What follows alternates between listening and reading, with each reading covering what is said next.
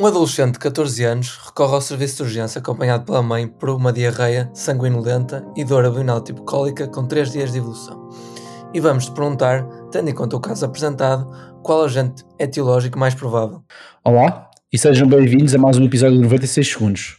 Nós somos um podcast de educação médica em português onde resolvemos casos clínicos em tempo real.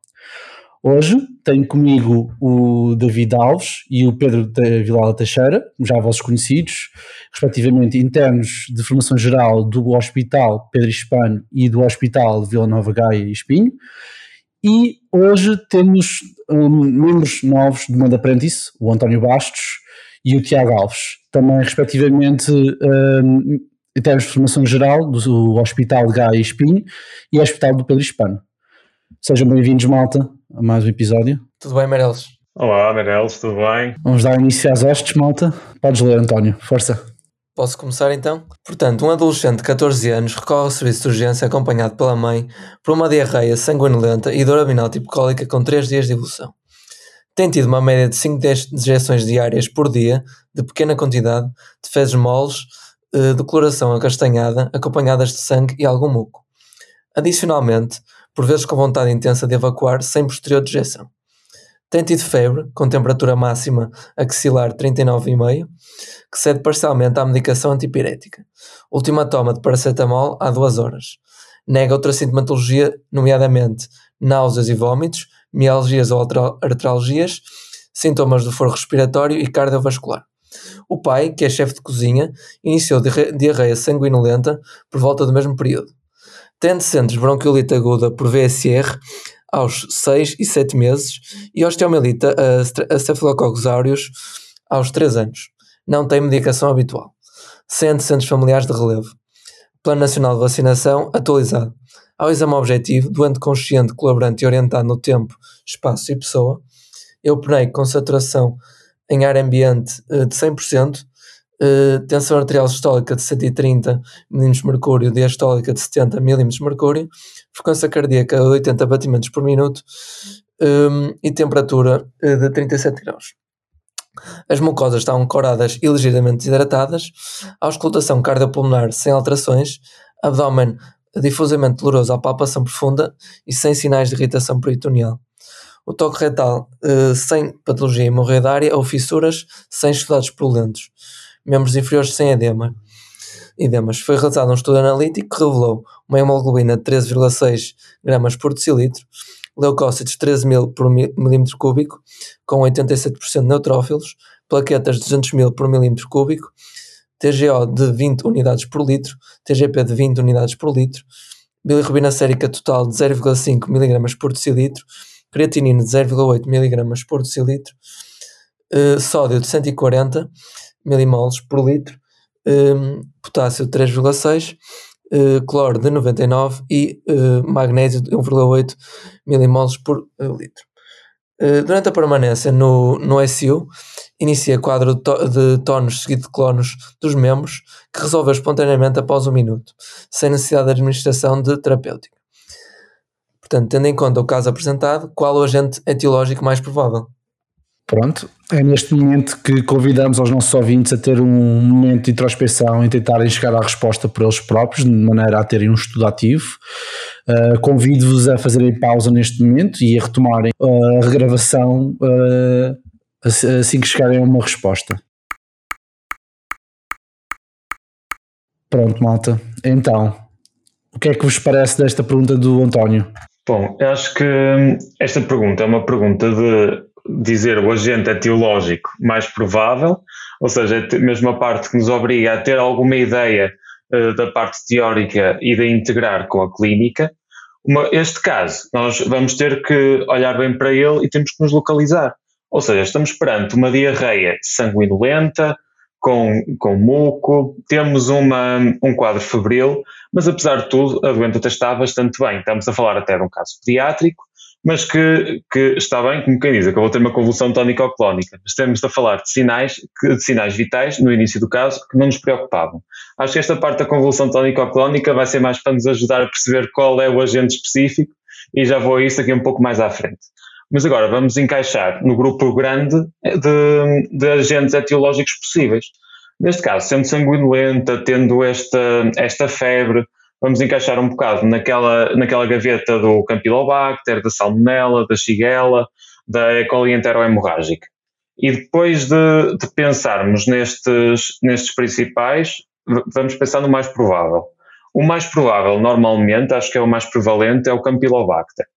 No entanto, o Campylobacter não causa muito esta típica, esta, esta convulsão que nós vemos aqui. E também já vamos pegar nesse diferenciador. Mas acho que num caso de dúvida em que eu não tivesse este, este fator diferenciador, iria muito para, para um desses agentes como o Campylobacter. Agora, reparando, excluindo também os outros, acho que a parte do CHU, que é uma situação que daria convulsões, não está presente, não temos anemia, não temos afetamento renal, mesmo não temos afetamento hepático, portanto acho que estamos bastante longe de estar perante essa situação. Perante, vamos estar perante um agente etiológico que provoca diarreia sanguinolenta, tenesmo e convulsões. Uh, eu tenho já mais ou menos uma ideia formada, mas não sei se mais alguém quer acrescentar mais alguma coisa, quer contribuir para a discussão. Eu, eu acho que fizeste uma, uma excelente análise do caso e também este caso escrito por ti, António, eu acho que também é um caso mesmo muito didático e, uh, e que retrata uma situação clínica que é bastante vulgar na, na idade pediátrica, que são as gastroenterites, não é? E aqui eu, eu gostava só de ressalvar que daquilo que tem ideia, eh, a grande maioria da parte dos quadros de gastroenterite que, surgem ou em contexto do hospitalar ou até mesmo dos cuidados de saúde primários, a maior parte das vezes não nos aparecem com esta gravidade. E uh, quando, eu, quando estavas a ler o caso, eu, eu realmente pensei, bem, isto trata-se de uma gastroenterite que levou, efetivamente, a, a, ser necessário que os pais levassem a criança ao SU. Portanto, não vai ser aquelas gastroenterites típicas, mais dos agentes víricos que é a ideia que eu tenho que são os mais responsáveis por, eh, pela, pelo, pronto, por esses quadros agudos de diarreia. Porque, de facto, a diarreia, desde logo, como tu apresentaste, era sanguinolenta, foi logo assim uma red flag que me pôs na, na, a afastar a possibilidade de ser um agente vírico. Depois, já com três dias de evolução, o facto também de ele ter febre, acho que uma febre numa diarreia é sempre uma red flag.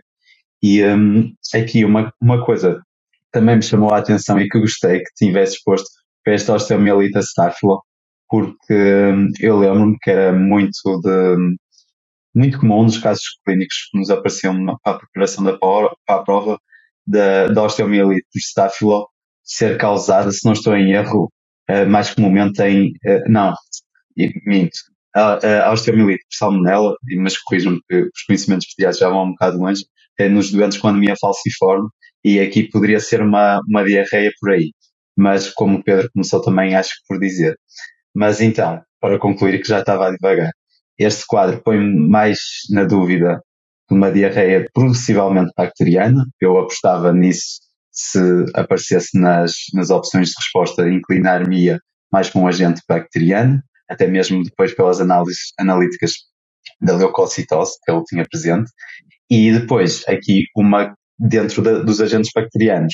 O facto de ele ter iniciado um quadro de tones era mesmo muito sugestivo para mim de uma sigilose, porque eu lembro-me que a shigella era bastante associada, lembro-me perfeitamente de ser um whisperboard, vá, como nós costumamos dizer, de, de nos estar assim a sussurrar as causas de diarreia com convulsões, a shigella, e, e não tanto a E. coli enterohemorrágica, se associa mais aos quadros de Chu, como o Pedro acabou por dizer. Mas pronto, fiquei, ficaria à espera das hipóteses de resposta e depois é que me atiraria de cabeça. As opções. Bem, então, hum, a opção A é Campylobacter juni, a opção B é Xigella, a opção C é Salmonella não tifi, a opção D E. coli enterohemorrágica, estirpe O157H7 e a opção E Vibrio cobra.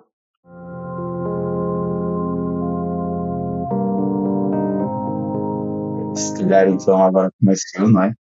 Para, para tentar, mas pronto, eu pronto, eu, opa, eu pela, por esta análise que fiz em conjunto com o Pedro, eh, eu, eu continuaria a votar na Chiela, não sei se, se, se tu estarias também inclinado para isso, Pedro. Sim, as opções colocadas por acaso são muito interessantes porque não nos facilitaram muito a, a vida, porque não, temos, não vemos aqui causas não bacterianas, não vemos aqui causas víricas, não vemos aqui intoxicações, portanto aqui o, o, o António Bastos foi mesmo aí direto para, para nos confundir entre as bactérias e isso por acaso é uma coisa interessante, porque até se nós pensarmos muito bem, até de uma forma indireta, poderiam levar a convulsões. Por exemplo, um Campylobacter até poderia eventualmente focalizar numa meningite e, e levar a, a, um quadro destes. Mesmo tanto a salmonela como. Na salmonela nem tanto, mas na salmonela até poderia focalizar, pode dar aquelas osteomielites, mas caso de meningite já não tenho tanta certeza. Mas a E. coli também poderia levar a um, a um chu, só que neste, neste não é? Só que nós não temos aqui sinais disso. Nós, pelos, pelos parâmetros analíticos que nos mostram, nós sabemos que tem uma infecção e que nos parece ser bacteriana, já pela clínica e tudo. Só que não temos aqui propriamente critérios para um síndrome hemolítico urémico, apesar dele, se, dele, se apoia, dele, dele também apresentar convulsões. Mas temos então este quadro relativamente típico de tenesmo, de diarreia e de convulsões, e também o contexto epidemiológico, que acaba por ser muito sugestivo, como tu referiste, e, e creio eu com, eh, de forma correta, com o quadro da, da Shigella. Acho que seria o que, o que faria mais sentido nesta situação. Mas de facto, muitas delas poderiam dar convulsões, mas se calhar observaríamos outros sinais. Por exemplo, no caso de uma meningite, teria sinais meníngeos, teria outro, poderia ter outras coisas que nos iriam apontar para esse diagnóstico, enquanto que neste caso aponta um pouco mais para, para a Shigella, tendo tenesmo e tendo este contexto todo.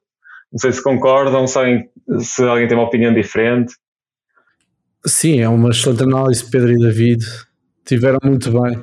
Eu até quando, quando estava a rever o caso, porque quando o Pedro me mandou o caso para rever, eu pensei, será que ele não está. Eh, não tinha lido as hipóteses, será que ele meteu este aqui, esta convulsão com um confundidor para uma convulsão febril, mas ele está sem febre, etc. Podia ter sido. Também pensei nesse caso, tu falaste muito bem na meningite, Pedro, e também no, no não só no chum, mas também no, no, no outro síndrome. Uh, e realmente quando vi as hipóteses fiquei um bocado às aranhas porque eram todos, uh, todas as bactérias e, e só, eu lembrava-me de facto a Shigella podia causar aí, mas foi um excelente caso, António, estás de parabéns. Queria salientar sobre tudo isso. Aproveitar, aproveitar a parte das. Sim, sim, só a parte a propósito das convulsões, que estávamos aqui a focar. Realmente nós falámos muito da clínica focalizadora e poderia estar perfeitamente presente no caso de uma possível infecção do sistema nervoso central, mas poderia perfeitamente, não aconteceu neste caso, do que me lembro, e, e corrijam-me se estiver errado, mas também surgir no contexto de uma desidratação super severa que levasse a distúrbios hidroeletrolíticos e que, que aqui não estavam presentes, o, o, sódio estava perfeitamente normal, mas daquilo que eu tenho em conta, uma, se fosse uma, uma diarreia, sobretudo aquelas eh, muito, muito osmóticas, ou seja, com perda de, de fluidos e, e, de, e de eletrólitos, poderia ser grave o suficiente para a criança estar severamente desidratada e levar às próprias convulsões. Pronto, claramente ela não estava assim, ainda bem, estava hemodinamicamente estável, as pressões até estavam, uh, estavam bem, não é? E, e, não se refletia no estudo analítico, mas só a dar esse, pronto, esse pequeno aspecto que não associar só convulsões à infecção do sistema nervoso central, que sim, é, é óbvio que elas podem acontecer, mas também no contexto de desequilíbrios hidroeletrolíticos, mas de resto a análise foi excelente e, e eles concordamos que, que iríamos então para, para a Chigala como agente mais provável e fica à espera por saber então agora a resposta, António.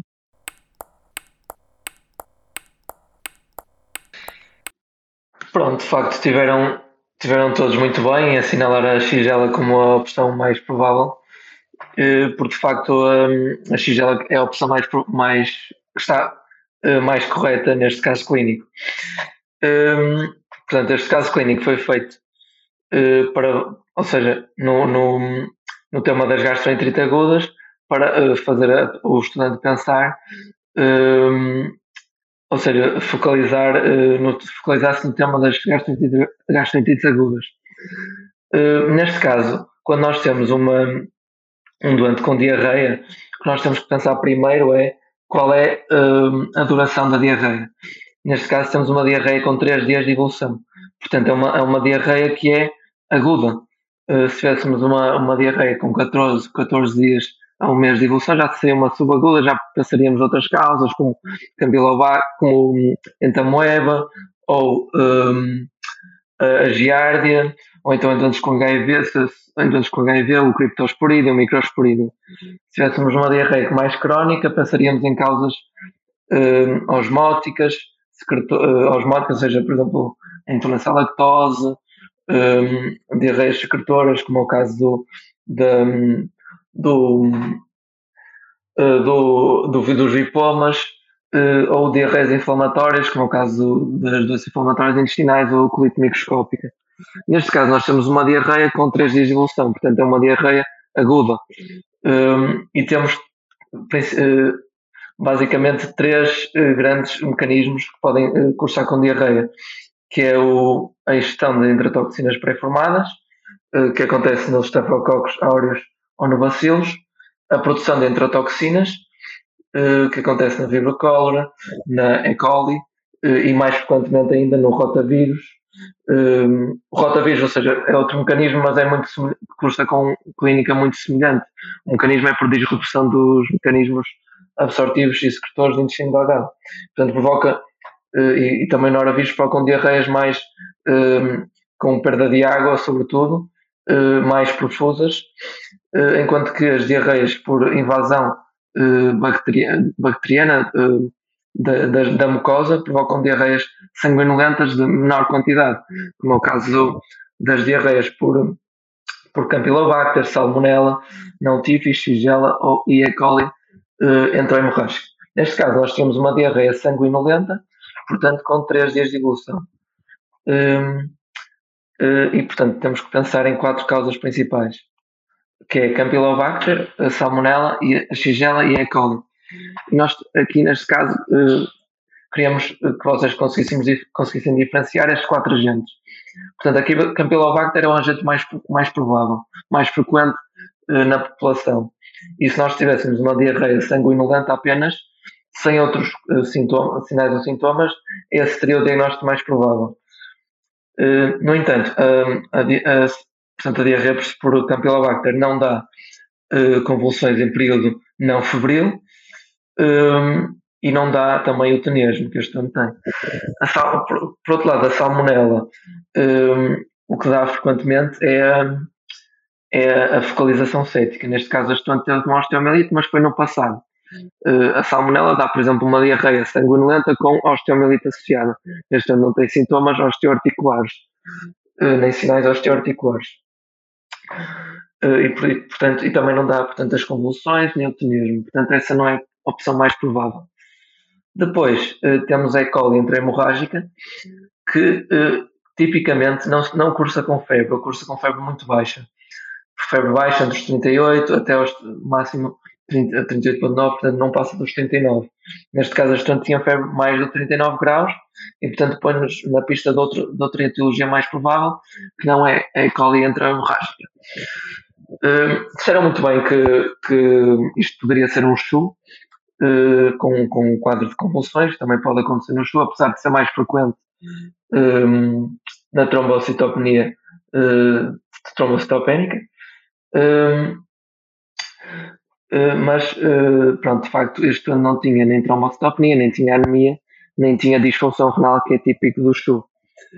Uh, depois, pronto, uh, não é uma, uma, uma cólera, a cólera tipicamente acontece em países mais favorecidos, com más condições, um, más condições higiênicas, e cursa com uma diarreia aquosa abundante. Neste caso, temos uma diarreia sanguinolenta, e portanto, este é um diagnóstico mais provável. Uh, e portanto ficamos com, com, a, com a Xigela, que de facto é o diagnóstico mais provável. É uma infecção que, pronto, muito transmissível e portanto até se preconiza antibioterapia precoce uh, e curso de facto com, uh, com diarreia sanguinolenta, é uma teoria de diarreia sanguinolenta, convulsões e tenesmo. É muito típico isto acontecer, apesar de ser raro, é típico, ou seja, é nenhum outro agente causa, causa esta, este tipo de clínica uh, e cursa pronto, com esta clínica mais febre alta. Uh, é, é, um, é uma, doença, uma, uma infecção altamente contagiosa, ao contrário, por exemplo, da, do Staphylococcus ainda necessita de mais, uma quantidade de toxinas para provocar doença, neste, na Xigela não. 10 a 100 micro-organismos é suficiente para provocar doença.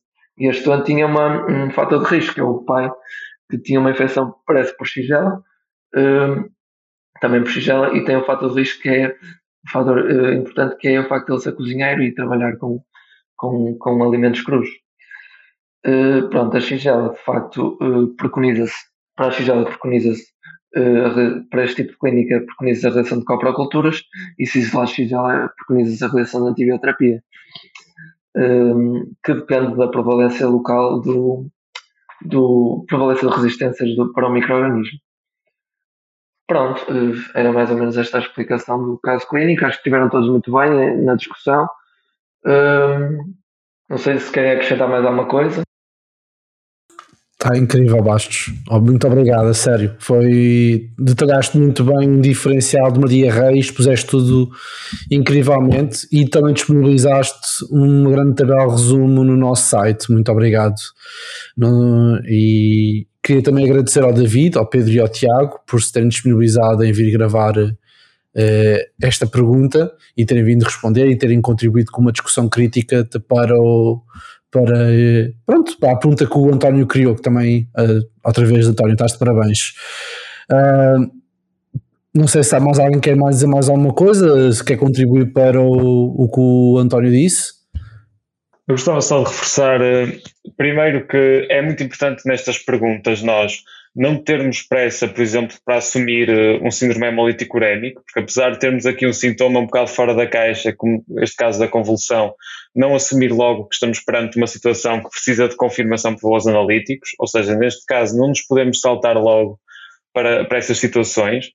A nível técnicas de exame, estar sempre atento às tríades, uh, sempre atento àqueles sintomas patognomónicos, porque é sempre uma coisa académica que acaba por estar sempre cada vez mais presente na prova e que nos pode passar despercebida.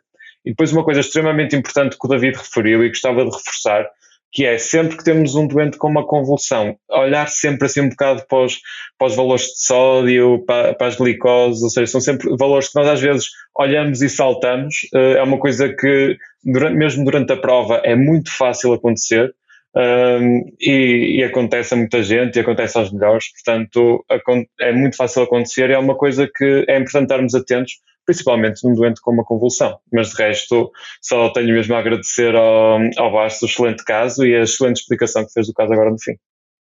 Obrigado, Pedro. Olha, só uma, uma errata que pronto, é, eh, eu disse trombocitopenia trom, uh, trombocitopénica no, para diferenciar de, de, de Schumer, não é? Púrpura trombocitopénica por trombocitopénica trombótica. Pronto, é só para, para deixar aqui. Um, pronto, e depois, depois, depois no site acho que vão encontrar uma tabelinha com, com todos os agentes uh, que, que dão gastroenterite aguda e que pode ser importante para, na última fase do, do vosso estudo, para conseguir sistematizar a matéria. Muito obrigado pela tua crítica e, pelo, e pela maneira como explicaste a técnica de leitura da pergunta, Pedro. Também foi, foi bastante detalhada e acho que os nossos ouvintes vão gostar imenso de, de recapitular essa parte e vão implementar isso no, no dia a dia quando estão a resolver perguntas. Que também fizeste um bom comentário na abordagem ao doente com uma convulsão, em que uma, um, pronto, uma, uma avaliação analítica uh, rápida, de, de não só bioquímica, mas também gasimétrica, é importante nos doentes em, uh, que estão a convulsivar ou com uma alteração de estado de consciência. Estás de parabéns, Pedro, por essa ponte. Uh, estou a ver que o, o tempo passado na cirurgia do, do Hospital Vila Nova de Gaia enfim, está tá, tá, tá a dar frutos. Uh, não sei do teu estudo. É, muito. Parabéns. muito obrigado, malta, por terem se juntado para gravar esta pergunta. Uh, mais uma vez, para terminar, parabéns, Baixo, pergunta excelente. Uh, estamos a. Fico, fico expectante de apresentar mais episódios com perguntas tuas e rever perguntas tuas. Estás à vontade. Uh, Obrigado aos, aos, outros por terem vindo também. Uh, e acho que podemos dar por encerrados uh, este episódio do, do podcast 96 segundos. Uh, queria só lembrar aos nossos ouvintes que temos um curso básico de ECG cujas inscrições estão a decorrer neste momento. Venham se inscrever, venham juntar-se nós. Uh, o Daniel Caseiro e a Mariana Almeida, internos da cardiologia, vão dar, estar a dar truques e dicas de como eles uh, leem CGs e como eles um, implementam uh, ou usam o ECG no dia a dia e uh, o que eles têm aprendido também nos, nos respectivos serviços e vão passar-vos todas essas informações. O curso tem o, tem o custo básico de 15 euros e que vai ajudar ao imenso no, para projetos e futuros da nossa associação sem fins lucrativos.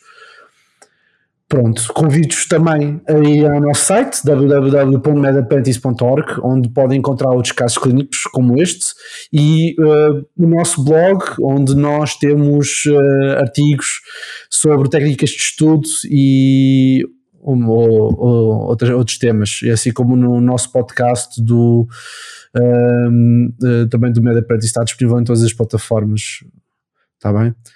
Uh, adeus, Mota até à próxima. Grande abraço. Não perca o próximo episódio, por nós também não.